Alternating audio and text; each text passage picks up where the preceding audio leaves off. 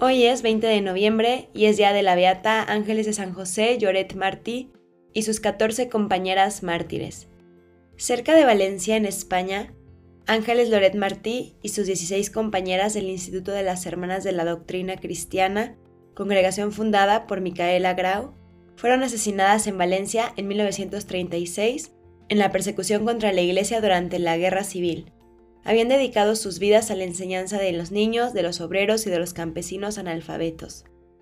Su amor, abierto a todos, fue concreto.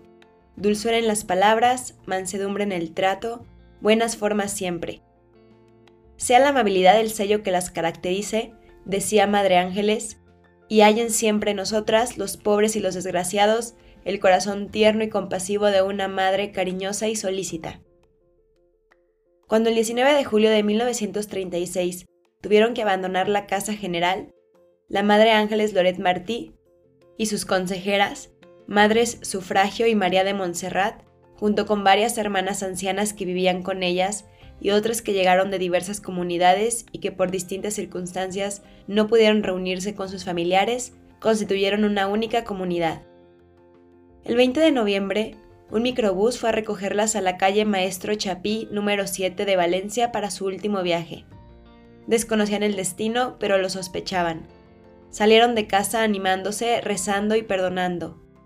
Madre Ángeles había alertado ya a sus compañeras para el momento supremo, diciéndoles, todos los males y los bienes están pesados, medidos y contados por quien puede servirse de ellos para nuestro bien, ni nos pondrá más carga que la que podamos sobrellevar, ni nos dejará llevar solas el peso de la tribulación.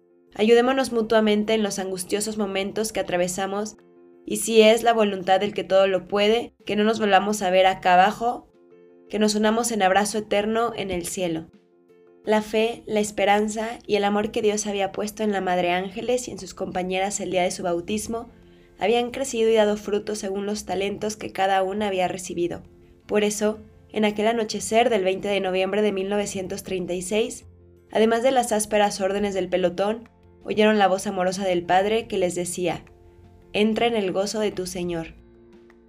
La Madre Sufragio, última en morir, recogiendo el sentir comunitario, dio el último grito glorificando a Dios y diciendo, Viva Cristo Rey. Fue la última buena noticia que daba al mundo en tinieblas desde los primeros destellos de la luz del reino. Las balas acallaron sus labios, pero desde entonces su muerte grita para siempre la fuerza del Evangelio. Sus cuerpos cayeron al suelo en el picadero de Paterna, Valencia.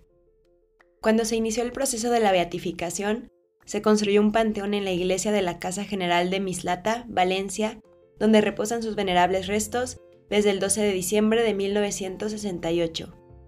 Sus nombres eran María del Sufragio, María de Montserrat, Teresa de San José, Isabel Ferrer Sabria, María de la Asunción Mongoche, María de la Concepción Martí Lacal, María Gracia de San Antonio, Corazón de Jesús Gómez Vives, María del Socorro Jiménez, María de los Dolores Suris, Ignacia del Santísimo Sacramento, María del Rosario Calpe, María de la Paz López, Marcela de Santo Tomás, María del Calvario Romero, María del Refugio Rosat y Ángeles de San José.